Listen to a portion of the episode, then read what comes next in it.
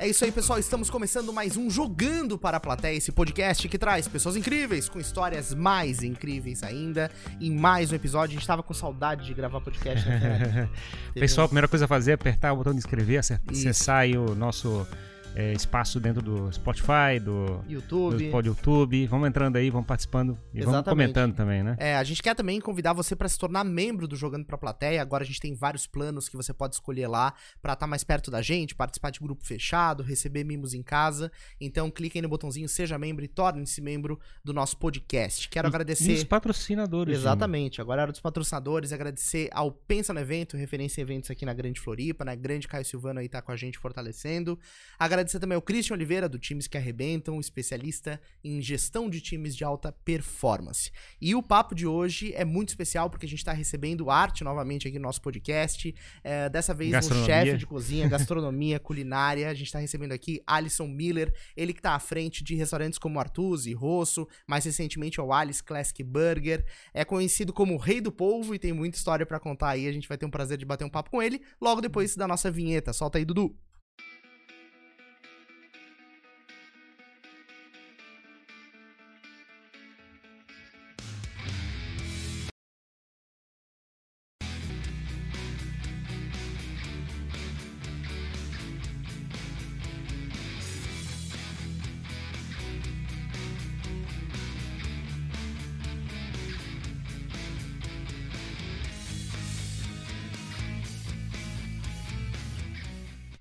Vambora pra esse papo então, já convida todo mundo aí, manda o link, dispara aí pra galera acompanhar essa nossa conversa. Alisson, muito obrigado pela sua presença, é um prazer conversar contigo. A gente sempre começa na Ferrari conhecendo a história do nosso convidado. Você é daqui de Floripa, é, conta um pouquinho aí da, da, da tua trajetória aqui. Então, tá bom, primeiramente, boa tarde. Obrigado, Jimmy. Obrigado, Ferrari, pelo convite. É, eu sou um manezinho, nascido na Carlos Correia. Me criei é, no bairro do Vendaval, em Biguaçu. Legal. E lá fiquei a minha infância toda lá. Vivi uma vida muito legal lá. Ah, minha família é simples, mas uma família que nunca me faltou nada. E eu me considero um manezinho raiz. boa, boa. Aí sim, Manezinho Raiz. E, bom, você tem re- reinventado já há bastante tempo a gastronomia é, aqui na, na nossa região como uma referência. Como é que você é que você começou a entrou ingressar nisso? nesse É. mundo? É? Então, eu, eu sou filho de, de donos de restaurantes aposentados, ou Ah. seja, de restaurantes aposentados. Meus pais estão aposentados, mas eles sempre tiveram restaurante, bar, pizzaria. A vida toda lider, lideram com isso e eu nasci, me criei dentro disso, corria embaixo do fogão enquanto a mãe estava lá cozinhando no restaurante. Então, é, isso acho que foi uma coisa curiosa. Porém, até a adolescência eu parei. Na adolescência eu não quis mais trabalhar com eles. Quando eu cheguei com 17, 18 anos, eu, eu via que o jeito que o pai geria o restaurante não era o jeito que eu concordava. O restaurante era lá onde Lá você... em Biguaçu. Lá em Biguaçu. É, aí eu, eu migrei, tentei arrumar emprego, e consegui, por sorte, virar vendedor da Elma Chips. Ah, Vendedor da Elma É, Chips? fui vendedor há alguns anos da Elma Chips. Foi uma grande oportunidade na minha vida que me ensinou sobre organização, sobre gestão, sobre né, os processos que tem que ser feito. Então, foi uma grande ajuda na minha vida, mas eu sempre fui uma pessoa gulosa, sempre gostei de comer, dá pra ver aqui pelo corpinho, né? Eu sou uma pessoa que gosta muito de comer. E sempre gostei de querer cozinhar, de, de servir. No restaurante do meu pai eu atendia, gostava de atender, gostava de fazer as comidas também. O pai tinha uma jogatina lá de madrugada lá, aquele jogo clandestino lá que tinha muito antigamente. Aham. E eu que ficava de madrugada, atendia todo mundo lá e fazia lá meu filé mignon com arroz, bife acebolado, né? Com batata frita, aquela comida toda. Mas sempre quis evoluir, sempre quis evoluir e daí disso eu fui seguindo. Sou muito curioso, então fui eh, melhorando, estagiando em alguns lugares e estudando e fui, sou autodidata e me considero uma pessoa muito criativa. Então foi, foi indo, foi essa trajetória. Depois eu comecei a trabalhar com algumas pessoas. Estagiando, tá falando na. Mas já, já em. gastronomia, em já gastronomia. E, paralelamente, eu, eu trabalhei um tempo na Machips, depois da Machips eu saí e fui trabalhar com a indústria plástica como representante também. Fui trabalhar com a indústria de plástico, vendo embalagem de alimentos. E, Isso foi mais ou menos Sim. quanto tempo? Mas só pra É, ter uma noção. ano foi isso? mesmo? é, eu. O, ano é- eu, come- eu comecei mais ou menos com 18 para 19 na Machips. Depois, com uns 23, eu acho que eu fui para a Luplast, fiquei mais uns 4, 5 anos. Enquanto isso, eu paralelamente eu já estudava, né? Já estudava já já para gastronomia, porque eu queria muito um dia ser chefe de cozinha, então eu estava lá estudando e vendo o que, que eu podia fazer. Aí depois também comecei a fazer eventos para cozinhar para amigos, eventos, eventos pequenos e fui desenvolvendo, né? Uhum. Uhum. A estagi... Tinha, tinha uma marca já? Não. Não, não, não. Eu fazia para amigo. Era pra, era para poder estar cozinhando e estar evoluindo, né? Eu Uhum. sabia que era o jeito. Eu não podia largar tudo e ir para gastronomia, né? Porque tinha contas para pagar, então eu fazia esse, esse double shift aí, fazia essa. Tinha os, os famosos boletos, né? Tinha que dar Sim, sim. E aí fui fazendo e e aí depois eu também comecei a trabalhar em aí no, final já estava trabalhando no ramo para alguns profissionais. eh, trabalhei aqui também com a Chico Toicinho aqui, virei gestor aqui da parte, fui ajudar na parte de grelhados no almoço e fui indo aí também pessoal lá de, de, de bistrô lá no centro também eu trabalhei com eles, um lugar que eu estagiei lá com bistrô francês aqui que eu trabalhei, eu estagiei, fui aprendendo, fiz estágio em São Paulo também, Isso mais ou menos para o pessoal se posicionar, que data mais ou menos, que ano que era? Essa, ah, essa- isso 2005, 2007, Aham. 2004, 2008, por aí. Essa- Essa fase eu fui acelerando os estudos, né? Eu fui Uhum. cada vez mais focando e dedicando cada vez mais tempo, e cada vez menos tempo eu trabalhava com o meu escritório de representação. Entendi. Até que em 2009 pintou a oportunidade do Rosso, Uhum. que é o restaurante, primeiro, a primeira operação que a gente abriu, que eu abri em 2010, Uhum. junto com meus sócios, que são meus sócios até hoje Que legal. que é o Robson e o Lincoln, são amigos meus de infância e são meus sócios na operação. Eles estão na Uhum. operação também. Eles são sócios, mas eles não trabalham Ah, na operação. ah. Eles são da B Castela Construtora. Uhum. Uhum. É que a, a a gestão da operação é 100% minha. Uhum. Uhum. E, enfim, daí a gente abriu o rosto. Na época eu já não conseguia mais trabalhar com a representação, estava focado em, em tocar o meu restaurante, Só era pra- um só- sonho. Só pra fabricar uma noção, né? O Rosso é no Santo Antônio lá, né? Santa Dona É Lisboa. uma, um baita no local, junto à praia. É, e ali teve vários restaurantes antes do rosto naquele ponto. E era Dex Santo Antônio, nada dava certo, e aí a gente, en- eu entrei. É, também no início foi muito difícil, a gente errou, eu errei muito. A proposta também muita gente não entendeu no início, todo mundo fazia a mesma coisa ali em Santo Antônio, eu, eu buscava fazer algo diferente. Então, no- nos primeiros um ano, um ano e meio foi bem sofrido. Até Mas a, Sofrido. a mudança que você diz é porque o pessoal buscava um modelo mais É tradicional. que assim, o restaurante Fusmar de Florianópolis sempre foi aquela coisa. O pessoal vem pra comer, chegava no restaurante, pedia salmão, pedia congro, Sequência de camarão. que vem do Chile, né? O salmão e o congo vem do Chile, Uhum. pedia, pedia aqueles camarão com gratinado de bechamel e queijo, pe- peixe também com gratinado, Uhum. queria tomar cerveja de ampola. Uhum. E eu, e eu, filho- e eu mudei o conceito no seguinte, aqui é peixe do dia, consulte o garçom, é o peixe que eu tenho aqui hoje. É o peixe que eu pesquei. Uhum. Legal. O peixe que eu pesquei não, eu não pesco peixe, né? O pescador me, me Pescou pra fornece no É. dia e enfim, né? Então, Uhum. desde o início foi assim. É assim hoje no Rosso, é assim hoje no Artusi, que é as duas operações que eu vendo peixe. E vai ser assim no El Senhor, no- nossa nova operação que abrimos agora em setembro, vamos abrir em setembro, que é um restaurante de cozinha portuguesa e, e- espanhola. É, e essa é a minha ideia, né? Então, Uhum. no início foi um pouco, ah, não tem salmão. Uhum. Porra, tô numa ilha, cara, não sou contra o salmão. Aham. Mas, porra, tô numa ilha, quer comer peixe do Chile, quer comer congo do Chile. Uhum. Porra, vamos comer peixinho nosso, né, cara? Em Floripa. Mas, Esse- também não, mas também é um é um restaurante que foi desenhado pra ser diferenciado, né? Com uma que é com. Ele foi se desenhando. Aham. Aí, de logo depois, a gente... Eu comecei a notar, eu, eu, você viu um prato com o povo, começou a vender muito. Aquele polvo com O batata arroço, baroa. É, baroa, né? É, aquele lá, com, com, e com tarê, né? E aí começou a vender muito aquele prato e eu fui aperfeiçoando ele. E aí eu vi que daqui a pouco, de uma hora pra outra, ele virou o prato mais vendido da casa. Não, começa a te chamar o rei do povo por causa disso, não? É, mas daí o rei do povo foi por causa da revista Forbes. Uhum. Porque eles eles auditaram lá, viram o nosso consumo de polvo na época, a gente tava em quase uma tonelada por semana, Nossa. na época. Haja polvo? E aí eles botaram na revista O Rei do Povo, fizeram a matéria. Depois disso, Prazeres da Mesa, Revista Gula, várias outras revistas e jornais. Uhum. E tu gosta dessa, dessa, desse rótulo que o pessoal te deu? Olha, desde que o povo esteja bom e o cliente gostando, show de bola, né? Eu considero que o rosto é o rei do povo e não eu, né? Mas se também quiser me chamar de o rei do povo, fazer o quê? E como é que foi essa. É, é legal esse apelo de fazer o, o peixe do dia, né? Porque, na verdade, a gente tem uma. uma recebe muita gente de fora, Sim. muitos turistas. E esse apelo de consumir algo que foi pescado, que Sim. é da ilha, tem. É um outro, uma outra experiência entregue, né? Do que algo que já foi processado, é congelado. Acho que é um diferencial isso, né?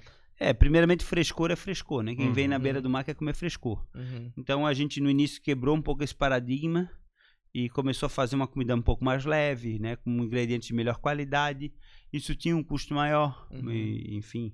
Mas no início muita gente não entendia porque na época entrava todo mundo no rosto. Sim. Hoje, graças a Deus, no rosto, quem está indo pro rosto sabe o que, que vai encontrar. Hum. As pessoas sabem qual o preço que vai ser cobrado e, e, e elas já sabem que é, o rosto Qual é a é proposta? aquilo. E o povo vem da onde? É, qual... Vem do mar. Vem Mas da ele- fenda É, do biquíni. na verdade, assim, a gente tem barcos que fornecem pra gente do Rio Grande. Ele é um, é um povo grande, né? Normalmente que É, serve, né? médio, médio para grande. Aham. É, aqui no sul do Brasil não tem tanto povo grande como na Europa, por exemplo, que tem povo de 5, 7 quilos, né? Uhum. É, mas eu, eu- são barcos que pescam no Rio Grande, Governador Celso Ramos e Itajaí. Ah, tá é Uhum. próximo. Pescam pra nós, né? E fornecem pra gente, tem inspeção, tudo certinho, porque tem que ter, né? E assim, é, eu acho uma mágica no caso, porque em geral o molusco tem que se não cozinhar direito, ele fica muito duro ou fica muito mole, não sei o quê. Tem que ter uma mágica ali no. Tem que ter a técnica. Aham. A técnica, não é mágica. Não, mágica não existe. Tem que ter a técnica. Desde a hora que compra, que tem que ser muito fresco, até a gente. Todo o processo que a gente faz para ser sempre padrão. O povo tem que ser sempre padrão. A gente cozinha muito, povo. Uhum. Tem época que a gente não dá conta de ficar cozinhando de, das 8 da manhã até a meia-noite. Então a gente às vezes tem um terceiro turno para Uhum. cozinhar. E são três panelões de 120 litros cozinhando o povo o dia todo. Para dar conta, porque a gente consome, a gente vende muito povo. Uhum. E para cada tonelada de polvo que tu cozinhas, vira 300 quilos pro cliente comer. São 70% de perda. Então tudo Ah, isso tu tem que contar, né? Sim. Então, na verdade, eu cozinho, se eu cozinho uma tonelada por semana, eu, eu, eu vendo 300 quilos por semana de polvo. Uhum. Se- 70% vai fora. É água e aí a cabeça que é 24%. Sim. Mas não só de polvo é feito rosto, né? A gente tem pratos com, com frutos do mar em geral. Tem o siri em, em escudo de kryptonita, que é um clássico. Temos o nosso, o nosso também peixe na crosta de limão siciliano. Nosso, no caso, agora é pescada amarela, dependendo da época é robalo ou garopa, enfim. É, O que, que é esse escudo de Kryptonita? O nome é. é, é sugestivo, né? Eu sou meio maluco mesmo. é um siri refogado, que é bem gostoso, que vai numa conchinha assim, uma conchinha de porcelana. E em cima tem uma crostinha verde, que é feita com, com, com folha de salsinha e folha de salsão. Uhum. Então é uma farinha de pão de manteiga, queijo grana padano e esse óleo verde feito da salsinha. Então é uma crosta verdinha e eu chamei de escudo kryptonita. Então se tiver, se tiver algum super-homem lá, não pode comer. Pois é, não pode comer, senão já Não, era. e é um dos clássicos mais vende. Aham. Ainda tem camarãozinho empanado na panca, eu tenho um lula ao peixe, eu tenho... E a gente vai criando muitos clássicos, né? E eu fui dando ênfase a, a ingredientes nossos. Então, além dos frutos do mar que a gente tem, por exemplo, um produto que eu uso bem é a linguiça blumenau, que é nossa aqui, aqui da região aqui do E é Vale bom do Itajaí. caramba, né? É uma delícia. Uma Então eu delícia. criei o risoto de linguiça blumenau, eu criei o nosso patê de linguiça blumenau que serve no couvert dos nossos restaurantes, é, o arroz de polvo com linguiça blumenau que é um classicaço do rosto. E eu uso lá o mini arroz, que é um arroz que é, que é produzido no interior de São Paulo, só existe no Brasil. E é muito legal. Então a gente vai criando. Outro clássico nosso é do rosto, é a tainha na crosta da própria ova Uhum. que eu fiz a tainha ser vendida a um preço caro e todo mundo come é maravilhosa, porque não, não é aquela tainha cortada em posta que é frita com aquela gordura da barriga que tu fica rotando ela 3, 4 dias agoniado, né? Então Aham. tem só o filé Sim. E o peixe é maravilhoso, a tainha é um dos peixes mais maravilhosos que tem. Hoje estão vendo os melhores sushi da, da cidade, hoje estão fazendo sashimi de tainha, só que quando ela tá gorda e fresca, que é aqui do arrasto aqui, Aham. e ela é melhor de qualquer peixe que tu pode comer para sushi, por exemplo. Sim. E nessa trajetória Essa eu vou ter interessante. que provar, não é, conheço. sushi de tainha é novidade pra mim. Como é que o, o pessoal, nesse começo do rosto, você recebia mais o pessoal aqui de Floripa mesmo? Ou Vinha Sim. mais turista? Sim, eu, eu tinha pouco turista porque eu era pouco conhecido, né? Tipo restaurantes como Ostradamus, que já eram bem conhecidos, né? E outros aí da cidade. Tinham mais esse recebimento de turista. Eu não, eu comecei com o público daqui, comecei com muito pouco movimento, foi bem apertado. E fui evoluindo, fui deixando a cozinha cada vez mais regional. No início eu também tinha um pouco de. Eu era um pouco de snob, tinha menu de degustação, pratos muito sofisticados. Uhum. Depois eu entendi que quem está na beira do mar quer comer uma comida gostosa, fresca, né? De, de litorânea. E aí o rosto foi começando a crescer nesse sentido. Uhum. Hoje o rosto atende 6 mil pessoas por mês, em média, no inverno. Uhum. Então a gente tem uma equipe, 40 e poucos colaboradores só no rosto.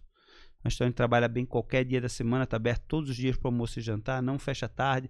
O turista chega às 5 da tarde para pegar o pôr do sol, estamos abertos, sempre de coração aberto para receber os clientes. Isso é outro E ponto, o né? fim O- de tarde é animal. É né? animal e o É. pessoal tá, quando, principalmente quando tá de férias, almoça também em horários Sim, muito... sim. Eu fico imaginando lá, eu não fiz isso ainda, mas, pô, pegar lá e sentar Não, no. as pessoas fazem muito. Abrir assim, e ó, pegar um espumante o, lá. o turista geralmente ele tá de férias, ele vai com- ele geralmente ele se dá, o o- se dá o prazer de às vezes tomar o café da manhã às 10, 11 da manhã Isso, e almoçar às 5 da tarde e já emenda o almoço janta. é isso aí. Ou às vezes empresários que, que querem estão lá na reunião com a empresa até tal hora. Quando termina a reunião, 3, 4 horas da Vamos tarde, almoçar. Vamos almoçar. Agora ninguém trabalha mais. Aí vai lá pegar o pôr do sol no rosto. Uhum. Sim. Né? E o nosso carinho sempre em cozinhar, em servir, que é algo que a gente Sim. gosta muito. Já fiz algumas reuniões de negócio lá no rosto.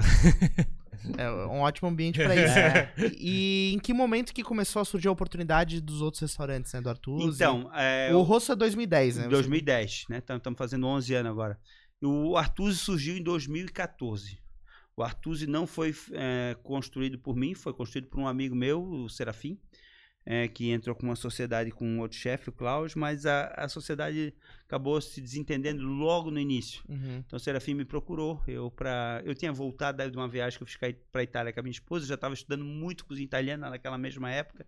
Eu já tinha estagiado no restaurante italiano Uhum. de São Paulo, do André Mifano, que é o Vito. E eu já estava muito querendo alguma coisa italiana, mas né, tranquilo. Aí o Serafim procurou, dizendo que não estava contente, enfim, com o restaurante, que ele ia fechar, não sei o quê. Aí eu fiz uma proposta para ele assim, cara, eu assumo aqui, Uhum. a partir do dia primeiro é meu, eu toco o negócio, tu va- vai parar de ter prejuízo aí no negócio e assim, ó, cara, eu vou ficar seis meses aqui dentro. Se eu levantar a casa, eu te pago meio milhão pelo negócio. Se eu não levantar, a gente fecha a porta. Se tu quiser, se eu não quiser, se eu levantar e não quiser ficar, tu me paga X pela consultoria. Uhum. Ah, fechou, fechou. Fizemos em contrato. pá, pá. Quando deu o primeiro de março, eu assumi a casa, tive que pagar os 500 mil para ele e assumi o Artusi. Uhum. É, e o Artusi, quando eu entrei, eu botei cozinha italiana. Ele, não, ele era um restaurante de cozinha variada, né? Uhum. E eu botei uma proposta com um restaurante mais sofisticado, um ambiente legal, bacana, com metros de terno, garçons também bem trajados. É um tá no meio da cidade, né? então o apelo é e outro. né? com uma cozinha italiana com carinho, né? Os focos, claro, que a fama é dos nhoques, né? Que são é, realmente eu acho muito bom, porque Sim. vende bastante também. O nhoque com, com mignon, né? É, mignon, nós temos vários nhoques, mas o principal é aquele com mignon, molho roti, né? O nhoque de mandioquinha com fonduta. E, enfim, outra operação que tem 40 e poucos funcionários, a gente atende 5 mil e poucas pessoas por mês também, é uma operação grande. Uhum. Os dois com ticket médio bem alto, né? E assim, né? E com apelo ao turismo, a gente tanto agrega muito turista, como a gente também atende o público daqui. E a mescla, né? Porque a pessoa, ah, a pessoa recebe um turista de não sei aonde, ah, vamos lá que eu vou te levar num restaurante que eu adoro. Aí então fica essa mescla, a gente já Sim. consegue agradar as duas operações. Em 2017, eu abri um restaurante de frutos do mar chamado Do Pescador, também na Bocaiúva, só que a grande cagada dentro de um hotel, do Blue Tree. Mas o restaurante foi crescendo e estava indo Ah, bem. naquela parte térrea ali. É, né? estava indo bem, eu estava super contente, mas na pandemia não houve é, acordo entre eu e os donos do hotel. Eu negociei com a rede Blue Tree, mas quando eu- os donos do hotel cortaram, acharam que a pandemia não ia ser tão, tão complicada assim, não quiseram, sequer quiseram conversar comigo. Aí eu achei, né, no, no- no desespero do início da pandemia, que, que eu ia acabar me prejudicando muito, então eu, eu, eu é a operação. eu encerrei a operação, demiti todos os funcionários. Graças a Deus, logo depois eu consegui readmitir todos os que eu quis admitir, ou que quiseram vir, porque alguns também já foram para outro emprego, não coisa, mas a gente readmitiu todo mundo. E isso foi em 2017. Uhum. Em 2019, um ano antes da pandemia, eu já estava estudando muito a gastronomia asiática. Uhum. Muito, estava muito imerso na cozinha asiática, em especial na cozinha japonesa e coreana. Mas não na linha do sushi que todo mundo faz, porque eu gosto de correr sempre atrás do que Sim. ninguém faz. Eu achei legal esse teu passeio, né? É. Culinária de- é, italiana, depois Eu tô vendo é que é, eu fico pensando, né, como é tipo, Hum. a sensação assim, pô, não, não posso parar, tenho que fazer isso, tenho que fazer É. aquilo, tenho que experimentar aquele então, outro. então. E aí eh, surgiu o Caraban dentro da Mercadoteca, na parceria, falei com o Marcelo Gomes, né? Porque a gente, a gente abriu um, um restaurante nada a ver com a história do, do- de qualquer coisa, porque eu abri um restaurante de cozinha japonesa quente. Uhum. tecnicamente, mas com um toque também coreano e chinês, né? E o Caraban vendia coisas que ninguém sabe o que, que é, quase ninguém sabe o que, que, que é até hoje. Karaguê, Uhum. que é um frango frito lá crocante, que é um dos pratos mais vendidos do Japão. É gyoza, Uhum. fried rice, que é os, que é os arroz salteados lá que, que a gente faz, yakisoba, os baô, baô de porco, de porco, tonkatsu. Uhum. E nossa, foi uma surpresa maravilhosa. O Carabam posso dizer também que é um sucesso também. Eu não sei nem o número de packs, né? E é uma comida popular, não é uma comida cara, tá lá na Mercadoteca. Ah, e tá super bem também. Super Ele tem um contente. apelo de comida mais de, de É, rua o- rápida. é, né? é o street food, assim, é. É. é como se fosse o street food. Aham, Pega ali, como é um espaço coletivo, como é a mercadoteca, né? uhum. Então o Caraban, o Caraban vem sendo né, uma fonte de orgulho, a comida tá cada vez mais gostosa. Essa semana nós botamos um curry lá também japonês. Mas é uma comida que um japonês come e ele diz assim, pô, tá legal isso aqui. A gente faz Isso. de forma honesta. Isso é legal, né? Porque É. tem esse, esse papo que às vezes os japoneses vêm pra cá, vê o sushi ou vê É. o que a gente faz e diz, não, isso aqui não tem nada a ver. E Esse, isso você tá falando dele, dele comer e dizendo, reconhecer. É, interessante, isso aí. né? É por isso que eu nunca quis botar um sushi. Botar um sushi aqui pra vender salmão com cream cheese não dá, né? aí Pois pane é. e frita ainda, sabe? Aham. Hum, isso não é sushi. É, hoje, hoje já tem alguns bons sushi na cidade, mas são poucos ainda. A maioria só sabe Uhum. fazer o que é aprendeu aqui no Brasil, né? Uhum. Sim. Mas no final das contas, É. o sushi daqui É. acaba sendo sushi daqui, não tem jeito, né? É. A pizza daqui também, de certa forma, a pizza brasileira é diferente de qualquer pizza em qualquer É, mas mundo. hoje o que mais tá abrindo é pizzas que fazem igual a Nápoles, né? Sim. É o que mais tem. Hoje já tem mais de 20 pizzarias fazendo pizza como se faz Que é na aquela mais indi- individual, É, mais e- artesanal, com- com- fermentada. Na verdade, fermentação longa, farinha italiana, que é completamente diferente. Tem uma pizza super leve, a borda é super inflada. E recheios menos, menos recheio, mas muito saborosos, ingredientes de alta qualidade, uma boa burrata, uma boa, quer dizer, uma mussarela de búfala. Tomate, geralmente vem tomate italiano também, de- tomates de San Marzano, tomates da região de Nápoles. E, enfim, um ingrediente de qualidade. Então, hoje, meu cunhado tem uma pizzaria que trabalhou muito tempo comigo, também tem uma pizzaria maravilhosa, por exemplo Uhum. e só trabalha com esses ingredientes, né? E, mas tem várias aí. aí Tá, mas- e- ou mesclando, Uhum. fazendo estilo paulista, pizza grande, né? Sim. Com mais recheio, mas com farinha italiana, com borda. Uhum. Mas Muita coisa tá melhorando. O sushi ainda que tá um pouco travado. mas, mas acho que tem, mas é que tem esse negócio. Eu acho que a gente, a brasileira, tudo, né, de certa sim, forma. sim, mas sim, mas tem que Não o- pode destruir. Às vezes o brasileirar, eu não sou contra a brasileira. Todo mundo vai dar sua regionalidade. Eu dou regionalidade ao, ao, ao Artusi, por exemplo. Eu tenho um risoto de linguiça blumenau no Artusi. Pois é. Uhum. Só que agora a qualidade do risoto tem que ser boa. Não pode Hum. ser uma rasgueira, não pode ser um. Uhum. Vou brasileirar só pra ficar mais barato, só pra- sabe? Não tô Hum. criticando, acho que tem gosto pra tudo, São todo tem o seu gosto. né? Mas eu, eu tenho aquilo que eu acredito, e quando eu acredito, eu acredito, sabe? Uhum. Então, então é essa é a minha ideia. E daí eu tinha um carabã. E aí eu fechei o do pescador, mas pô, eu tava com uma clientela muito boa no do pescador. Fiquei muito indignado de fechar o restaurante. E tinha um espaço no coração pra mais um, um restaurante. Ainda vou chegar lá. Aí, aí o ano passado eu também estava estudando muito sobre hambúrguer. Uhum. E assim, ó, o Carabamba me inspirou muito de alguns. Eu sou muito amigo de vários chefes lá de São Paulo, que eu tô sempre lá com eles e coisa e tal. E eu tenho uma turma lá que é a turma do japonês lá, que eu digo que é o japonês, eu brinco, mas são descendentes de coreano, de japonês, de chinês, que tem restaurantes tops lá em São Paulo. Tops, assim, um nível top. Que animal. E, e eles, vendo eles fazer, eu comecei a me inspirar a fazer também, formar o Caraban. Aí fui para Nova York para comer também nos restaurantes de, nesse, nesse nível, tipo Ipudo, tipo Momofuku e tantos outros coreanos também, chi- chineses. E aí depois, cara, a receita vai aprendendo pelo YouTube, sabe, tu provando, comendo, e aí eles também me davam conselho, ó, compra esse ingrediente aqui dessa tiazinha aqui de São Paulo, Uhum. enfim, foi uma- fui aprendendo. E aí eu comecei a onda do hambúrguer também, que começou muito hambúrguer, e eu tinha um hambúrguer em São Paulo também, do- desse amigo meu, que é, que é descendente coreano, que é o Fábio Moon, que abriu uma hamburgueria chamada Fat Call, é, que é a melhor hamburgueria pela Veja de São Paulo. Fat cow. A Fat Call, é. E é muito foda, é, é muita técnica, assim, é técnica de um restaurante sofisticado numa hamburgueria. Mas o hambúrguer é muito bom, o resultado é muito bom. Uhum. E eu olhei, pô, o cara faz o pão, o cara funde o queijo, o cara faz isso, faz aquilo. Eu digo, pô, é isso que eu quero fazer. Quase planta o trigo. E aí eu abri o Alice Classic Burger final do ano passado, uma hamburgueria onde eu faço pão. Na verdade, a, a pão é a receita da minha esposa, da Daniele. Legal. Minha mulher manja muito de panificação, entende muito. Uhum. E a gente faz um pão feito com leite ninho manteiga de verdade, porque tudo quanto é hamburgueria faz pão de gordura hidrogenada e margarina, aquela bosta, né? Aham. E diz que é brioche ainda, né? É que o pessoal, o pessoal ainda tá tentando comer ainda muita gordura anima- é, vegetal, né? É, é muita hidrogenada, porque hidrogenada, porque o pão de hambúrguer dura 12, 15 dias com gordura hidrogenada. Aham. Dependendo da gordura hidrogenada, o pão, um, tu pegar um McDonald's dia inteiro, não tô criticando.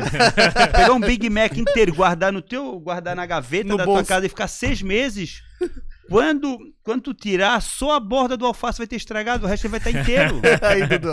Não estraga. Eu não O sou papelão, eu não talvez. sou Eu tava contra o. McDonald's, sabe? Mas e eu não vou querer concorrer com o McDonald's. Eu, eu queria ser dono do McDonald's, porque eu seria milionário e foda-se o mundo. Mas, mas é, o fato é, eu queria fazer algo novo. Então, o Ares Classic Burger eu faço pão, eu faço ketchup, aí eu boto uma pimenta gochujang, Oster Sauce, eu faço a maionese daquela verde de salsinha, cebola caramelizada, batata frita que todo mundo, quase todo mundo Uhum. serve congelada, aquela da, Uhum. dessas marcas que vem da Polônia, da, Uhum. da Hungria. Eu, a minha batata é do Ceasa.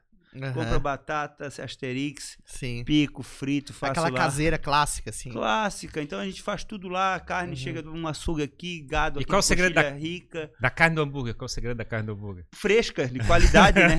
O, o Matheus fornece pra mim do açougue Cobra Sol. Uhum. Eu não tô comprando a carne lá Uhum. do, do, do atacadão, não sei o que, lá já moída, já processada. Aí o cara Uhum. desossa o boi fresco lá, me manda a carne. E tem umas pegadas de fazer um hambúrguer com uma carne mais grossa ou mais fina, né? Então, a gente tem as duas, duas situações. A gente tem o smash e o classic. O Isso. Classic é uma carne mais alta, um hambúrguer de 160 gramas, que sempre serve ao ponto, assim, rosadinho ou mal passado. E o Smash é a ideia daquele fininho que vai criar aquela crostinha na chapa. Uhum. Então tem Que a bordinha fica crocante. É, que tem aquela reação de Maillard, né? Não Uhum. deixa crocante demais, que às vezes também parece estar mastigando um bagaço, então também tem que ter um Eu não, eu não sou muito fã do, do assim, do maquete. Eu Então. gosto de uma carne suculenta, assim. Então, daí a gente tem o clássico, por exemplo. Então a Uhum. gente faz isso aí, a gente faz o picles na casa. Então a gente. E tu pediu o hambúrguer, vê o, hambúrguer, vê a batata frita, vê o picles, vem, vem o potinho com, com ketchup e vem o potinho com maionese, sendo que isso aí é, é, é à vontade. Igual aquelas x-saladas de antigamente, que vinha Sim. maionese no potinho Então, antigamente. de onde Ah. surge essa história de maionese verde, né? Porque eu- isso é, é, assim uma febre, né? Tipo. Eu lembro isso aí desde novo, sabe? Que o cara fazia maionese, batia, botava salsinha, batia no liquidificador junto. Eu me lembro do casquidum. É, a gente comeu um X, eu comeu um x-salada é, no mas casquidum. Eu acho que é tudo. Isso já tinha, acho que no Brasil todo. Porque é uma febre, né, cara? É. Maionese verde é um negócio. Mas é, é gostoso. É muito bom. Enquanto todo mundo tá servindo o mesmo, mesmo ketchup da, da, da Hemmer, Uhum. não tô falando mal das marcas, mas tô dizendo, Sim. ou maionese da, da Helmas.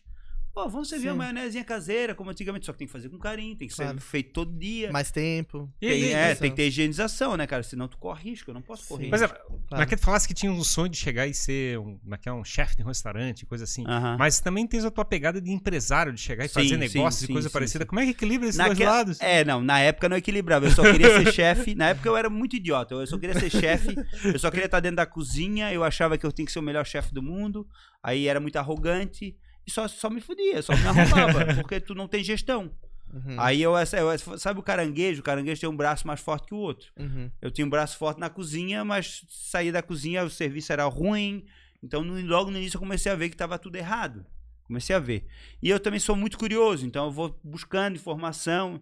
E aí, uma vez eu fui com a minha, minha esposa para São Paulo, conheci um amigo meu, que um grande amigo nosso lá de São Paulo, que produz, faz as, as roupas, de, os jalecos de cozinha, que a gente chama de Doma, Uhum. o André Razuki, e ele foi lá e levou a gente para conhecer o, o Fazano, o grupo Fazano de hotéis e restaurantes. E levou eu para conhecer o chefe de manhã. E aí o chefe, não, vai jantar hoje lá não, com a gente, lá no restaurante, não sei o quê, é, vocês são nossos convidados. Graças a Deus, na época nós estávamos quebrados e a minha mulher né, não tinha dinheiro para pagar o restaurante mais caro do Brasil. Nem, Sim, o fazendo não é baratinho. é, e fomos. E eu cheguei no restaurante, eu vi, na mesa do lado tava o Rogério fazendo o dono do hotel, sentando com, Nossa. com vários donos de banco, comendo, jantar maravilhoso. Uhum. E nós na mesa do lado, jantando maravilhosamente, serviço Uhum. fantástico, tudo maravilhoso. Ele disse, porra, o cara tá aqui, que é o dono, tá aqui, não tá nem aí, tá tudo funcionando. Sim, sim. Eu trabalho igual um desgraçado, só sai merda no meu serviço. e aí eu comecei a ligar que precisa ter gestão. Claro. E aí foi onde eu comecei a virar moeda.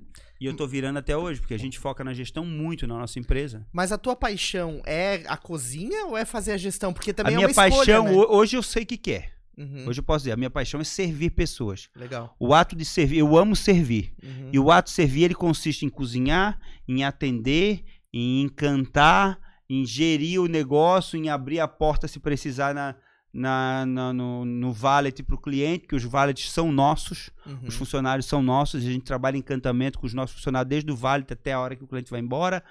É, então eu gosto do ato de servir. Uhum. Eu amo servir pessoas. Eu amo fazer pessoas felizes através da gastronomia. Sou apaixonado por isso.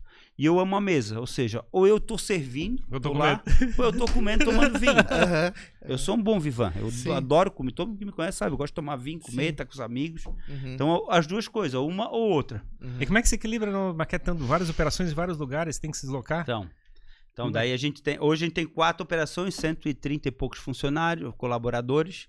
E hoje a gestão. Na época que eu tinha 8, 9 no rosto, não funcionava. Hoje tem 130 e pouco, funciona. Viajo, faço um monte de evento fora, fiz várias coisas fora. Passa 10, 15 dias fora e roda coisa. Olha, em 2019 eu fiquei quase 100 dias fora. Nossa senhora. Em torno de 80 na Europa. Aham. 18 por aí também, 2018, 2017. Uhum. Então, assim, eu viajei muito, viajo muito. E quando posso, agora na pandemia a gente não viajou, Claro, né? claro. Eu não viajei, viajei pelo Brasil algumas coisas assim, mas. Até pra trazer inovação. É, não teve tal. mais eventos também, fiz muito evento também, fora, muito em Portugal, fiz na Itália, fiz na Copa do Mundo 2018 pelo governo brasileiro, pelo Brasil Experience, representei a gastronomia do sul do Brasil.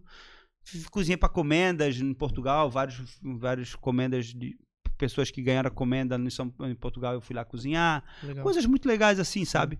É, palestras, e dou muita palestra. Vou dar agora uma palestra dia 11 em Brasília. Volta os eventos do, da Brasel com a Prazeres da Mesa, nossa maior revista de gastronomia. Palestra sobre o quê? É, eu vou falar sobre regeneração, sobre a volta por cima, sobre, Ah, por- sobre Por causa do rolo da, da, da, da pandemia e sobre o que aconteceu comigo, né? Porque tem, a- tem, tudo tem histórias tristes, né? Eu tive um ciclone bomba em junho de Pois é. 2020. Ai, O rosto foi Que completamente rosto. abaixo. Uhum.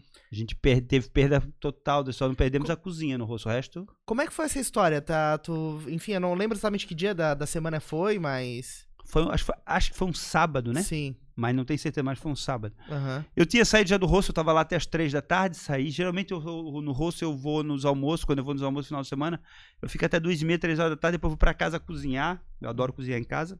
Uhum. E dormir a minha nenequinha, que eu durmo toda a tarde. Aham. Duas horinhas na ta- tarde pra Claro, descansar o pra corpinho, pra trabalhar à noite. E aí começou a ensaiar, um- já tinham falado que poderia dar alguma coisa, mas a gente não esperava que ia ser algo tão forte. Tinha cliente dentro? Não, nesse horário, daí o, o ciclone foi em torno das 5 da tarde, né? Sim. Uhum. E era três horas, você saiu do restaurante. É, e aí às 5 horas veio esse vento muito forte. E quando eu vim em casa, assim, que já tava um vento, assim, uma coisa absurda, começou a estralar tudo, uma barulheira em casa. Eu olhei, meu Deus, o rosto. Aí eu abri a câmera pra ver as câmeras dentro do rosto. Quando eu vi a câmera, tava tudo abaixo. Uhum. Visão do inferno. Tanto que eu, Meu fo- Deus do céu. daí eu peguei o carro e corri pra lá. Já tava diminuindo um pouco o vento, mas tinha muito vento ainda, né? E assim, na SC400, eu moro no João Paulo. Na SC401 já estava um caos. Um carro ia Sim. passando por pé, pé de árvore, por tudo, né? Era Sim, uma... outdoor e tal. Isso, e aí eu cheguei lá, até eu filmei, fotografei, e foi, foi horrível. Mas a gente, um mês depois, a gente conseguiu dar a volta por cima e restabelecer um dos três salões do rosto. Na verdade, são quatro salões, né? A gente tem, tem um salão externo lá do Chão Conchinha, tem dois salão interno, eh, que, é o, que é o de cima e o de baixo, e lá atrás a gente tem o que a gente chama de gazebo, né? Então são quatro áreas. A gente conseguiu abrir uma, Uhum. E provisória, claro, né? Sim. Foi uma obra muito grande, gastou uma grana. Sim, imagina. É, e- mas a gente fez também uma obra estruturada muito forte para aguentar, inclusive, novos ciclones de bomba. Então, assim, Uhum. não vai ter mais o problema com isso. Vai estourar vidro, vai quebrar Claro. talheres, vai perder mesa se der um ciclone de bomba daquele novo. Foi a primeira vez que deu, né? Sim, sim. Mas não vai botar abaixo como botou outra vez, né? Então tinha acabado de encerrar a operação ali no dia, acabado de fechar tudo. Sim, então. era 5 da tarde. Daí para abrir a noite às 7, né? Nossa. É. E na época ainda tava ainda no pós-pandemia, tava aquele fecha e abre, tava meio ainda Uhum. turbulento, né? Mas tava tudo apavorado. Eu tinha fechado o do pescador, é, pandemia, os restaurantes estavam reabrindo agora, tava depois de dois meses e pouco fechado. Uhum. É uma situação bem E ainda constrangedora. veio um ciclone em bomba pra ajudar. Foi uma porrada pra mim. Assim, foi no dia seguinte, já chegou assim, ó, vamos, vamos botar esse negócio em pé o mais rápido. Ah, não, na hora, não foi nem no dia seguinte. A gente chegou lá, já che- chegou nossos meus braços direitos na empresa, a gente já ficou assim, ó, agora vamos começar a trabalhar, pensar Limpar tudo como a gente vai organizar para reabrir o quanto antes possível. E aí já foi na hora, a gente já começou. Hum. E eu não deixei me abalar, porque eu tenho uma equipe maravilhosa que trabalha comigo e meus colaboradores são, são pessoas de altíssimo caráter e parceiros mesmo. Então, na mesma hora, todo mundo se abraçou e vamos embora. Uhum. Vamos embora, porque se eu ficar parar pra pensar, eu vou chorar e não Sim. vai Não vale a pena, não ajuda. Vou focar. E aí a gente, a gente Uhum. reconstruiu o rosto. Eu também saí na Fátima Bernardes, lá naquele programa dela, no ah, Encontro? Encontro. Ela, Uhum. ela fez uma reportagem comigo lá Sobre esse assunto também. sobre esse assunto. Foi quase 20 minutos a reportagem. Sim, sim. Enfim, e... mas eu, eu sempre falo, eu faço o que eu amo, não é independente de qualquer coisa, eu tendo saúde, Claro. eu vou sempre fazer isso, porque é o que eu amo Sim. fazer. Sim. Servir pessoas é a minha, minha paixão. Então, não importa Uhum. se vai vir outra pandemia, se vai vir outro ciclone bomba. Se um dia quebrar tudo, eu vou lá, vou abrir um- uma, uma salinha, Uhum. eu vou cozinhar, minha mulher vai fazer sobremesa e pão, eu vou levar na mesa, vou servir e vou continuar, vou começar do zero de novo. E, e, Alisson, acho que tem um outro ponto que eu acho que é legal nesse aspecto, que você tem toda uma trajetória na, na, na cozinha, né, na gastronomia, e a gente teve um processo de, de um- do conteúdo sobre gastronomia Sim. ficar cada vez mais acessível Sim. ao longo do tempo, né? Sim. Então a gente tem é, hoje programas de TV que retratam gastronomia, Aham. competições, as pessoas se sentem mais à vontade pra cozinhar, você falou do YouTube aí, né, Sim. que você aprende. Como é que foi esse, tua, esse teu contato com essa transformação, assim, de é, o cliente hoje ele vai no teu restaurante já sabendo um pouco mais sobre o preparo dos pratos. Como é que você lida com essa. É, eu acho ótimo. Eu entendo tudo isso aí como algo muito positivo. Tudo, claro, sempre vai ter algo negativo, mas eu vejo muito mais positivo que negativo. Ah, o brasileiro, por exemplo, ele está aprendendo a comer cada vez melhor. Ele, uma que está viajando mais, o Uhum. brasileiro viaja muito. Tá pra- vendo o mundo, né? Vai para Uhum. Portugal, vai para França, vai para Itália. Então, aquela comida que se comia antes, às vezes ele diz: Não, mas eu- hoje eu conheço isso aqui que eu gosto mais. Uhum. Então, ele começa a evoluir muito. Os realities de gastronomia e os programas de gastronomia somaram Como é bastante. Como é que é o nome? Master, Masterchef? Masterchef, Masterchef, Mestre do Sa- Sabor. É, e- e- então, Realities com muito tompeiro. é. então, isso tudo veio a somar bastante. Eu acho que tem, tem a questão da, da. As pessoas começarem. Pô, tem uma vez que, do nada, no meu restaurante, umas três meses pediu. Tem Vieira? Tem Vieira, tem Vieira. Uhum. Não, não tô servindo Vieira, não sirvo Vieira, não sei o quê. quê. Aí na terceira pessoa, eu digo, pô, sou a terceira pessoa perguntando Vieira. Não é normal as pessoas pedirem Vieira. Sim. Ah, não, que ontem apareceu um prato de Vieira no, no, no. Masterchef, não sei o quê. Nossa. Então essas coisas vão despertando curiosidade, aspargos, não sei o que, e vão foie gras, ingredientes novos, então o leque de gastronomia vai aumentando e eles são muito focados. Eu acho, eu acho muito verdadeiro. Esses dois principais, o Mestre do Sabor e o Masterchef, eu vejo como chefes muito verdadeiros. Eu não Uhum. vejo aqueles picareta que ficam fazendo de conta. Não, os caras, eu conheço alguns deles, tenho Uhum. amizade com alguns deles, mas eh, não são aquelas pessoas, são pessoas muito verdadeiras. Então eu acho isso legal. Sim. Tem um ponto negativo, que é a meninada que entra pra gastronomia pra ficar famosa. Esse é o ponto. Sim. É o Big As Brother. pessoas acham que, que chefe de cozinha, pronto, eu quero ser chefe de cozinha porque eu vou ser famoso. O meu caminho mais simples é ser famoso. E não é isso. Nada é isso. Gastronomia é, é um ato de, de, de servir ao próximo, de, de- um ato de amor mesmo. Amor. E se tu não ama o que tu faz, tu, às vezes tu entra lá, bota uma domanja, se enche de tatuagem, bota piercing, fica aquele estilão, não sei Uhum. o quê, e acha, pronto, já sou chefe. Uhum. aprende uma técnicazinha aqui, faz um cursinho ali. Compra uma roupa, né? É, não, a gastronomia não é isso, é, é gastronomia é uma pessoa. Aí chega lá, o cliente pede, "Ah, eu quero filé mignon bem passado. Ele, não, que eu não vou fazer, que o ponto do carne eu que decido. Aquela arrogância toda. Sim. E aquela coisa de competição onde eu sou melhor que você, isso não existe numa cozinha, é uma união Uhum. de equipe. Tipo, lá, tu chega lá no Artuzzi, por exemplo, que é a cozinha é toda de vidro, qualquer dia à noite tu vai ver 15 cozinheiros lá dentro. Uhum. No almoço vai ver 12 cozinheiros lá dentro. Eles estão trabalhando em grupo. Uhum. Não te- Quando tu cria um clima de competição, quem perde é o cliente. Claro. E como é que Claro. lida com uma flutuação, assim, tipo, é, tem, tem um conjunto de funcionários, as 15 pessoas lá dentro, aí de repente o restaurante tá cheio, ou às vezes o restaurante tá tão cheio. Como é que equilibra, por exemplo, porque o tempo de atendimento às vezes pode atrasar e coisa... por- Como é que equilibra Ah. esse, esse, esse, esse Ah. caos, assim, da, da insegurança de como é que a coisa vai ser? É, não dá pra ser amador nesse negócio, né? Tem que ser profissional. Sim. Então, assim, eu vou dizer pra vocês que nosso serviço não é perfeito, mas, assim, é, a gente tá preparado sempre pro máximo.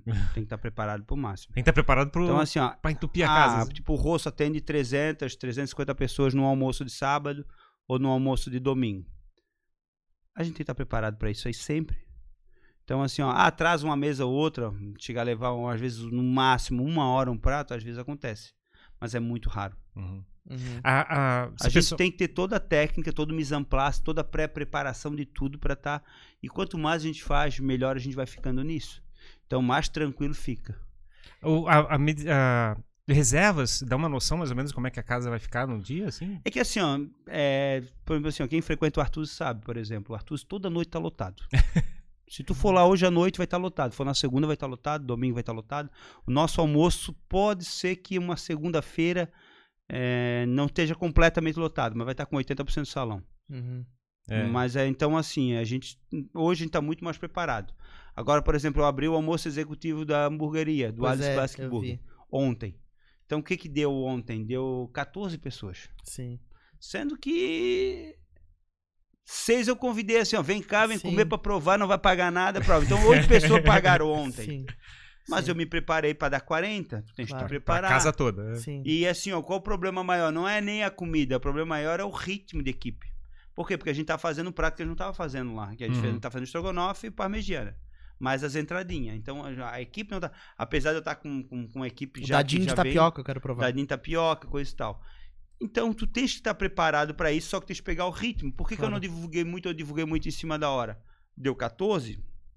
Hoje, já quem foi lá já viu, já deu 50 pessoas comendo. Sim, sim. 48, eu acho. É que tem que azeitar a operação. 48, mas eu e um amigo meu que almoçamos depois, tomamos uma tacinha de vinho, na verdade, duas. E, e- e- então, assim, ó, já tava mais azeitado. Amanhã eu já nem entro mais na cozinha, já fico só olhando por Uhum. cima, entendeu? Sim. Então, então vai ajeitando, mas é vai depender. No rosto eu tinha muito pouco movimento. No rosto, no início, se dava 80 pessoas, eu atrasava muitos pratos, eu errava muito. Uhum. Então a gente foi, apanhei tanto, e aí a gente vai pegando o macete, entendeu? Uhum. E o Muita- movimento, o movimento é, como é, que é, ele é estável? Assim, tem dia que tu não, você não sabe por que que enche? Ah, Assim, ó, é, o rosto, o rosto durante a semana a gente tem uma média de 100 pessoas por dia. Uhum. Pelo menos 100 pessoas por dia. Mas assim, tipo, digamos, ó, o dia de É, sol vai Agora encher. no inverno, né? Uhum. Dá dia de sol, assim, não. Dia de sol, eh, apareceu, abriu o céu, É, mas o, enche. o rosto ele tá bem preparado, assim. Se- Uhum. se- o rosto, como é muito maior, às vezes ele, ele dá um movimento muito maior que a gente espera. Mas a nossa equipe também tá sempre num, num, num plus para Tá preparar para isso. tirão. Uhum. Então é, é difícil a gente ter muitos problemas. A gente erra às vezes, Uhum. algumas um caso específico que o garçom esqueceu de marchar o prato, um cozinheiro errou. Mas é, é bem pontual isso, né? Quanto menos a gente errar, mais cliente Uhum. a gente vai ter. Claro.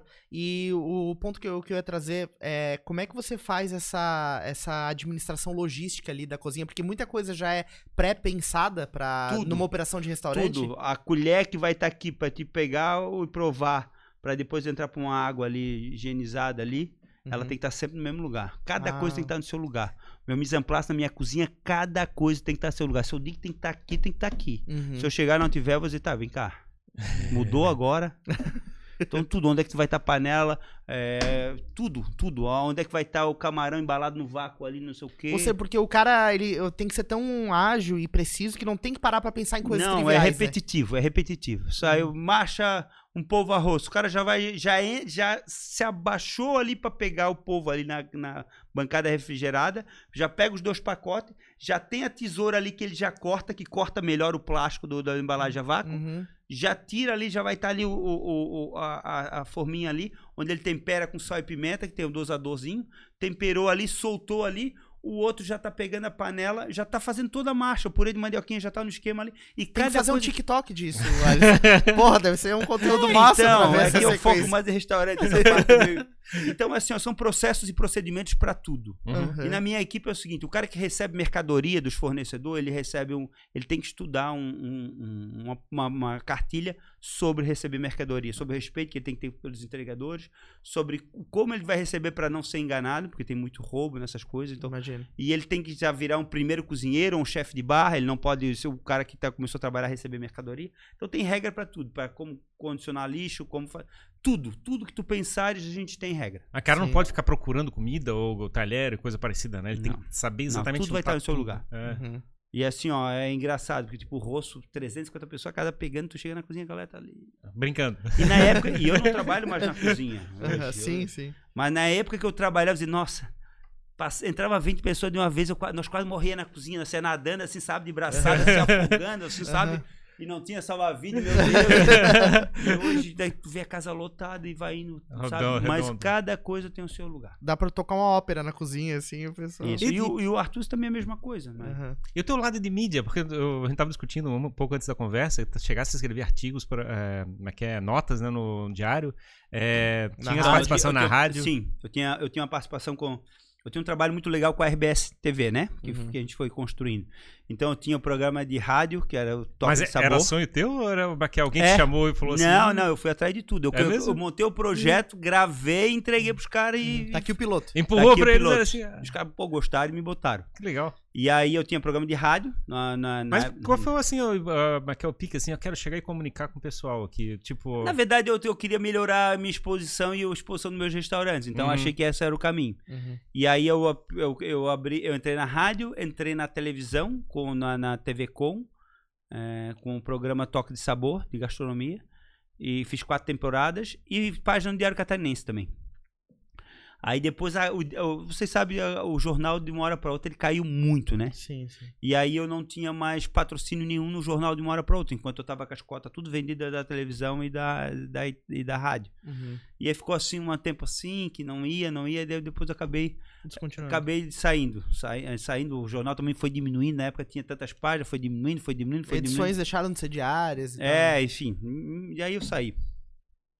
Mas eu, infeliz, foi, foi uma época de muito, muito feliz pra mim, quatro anos com o grupo RBS.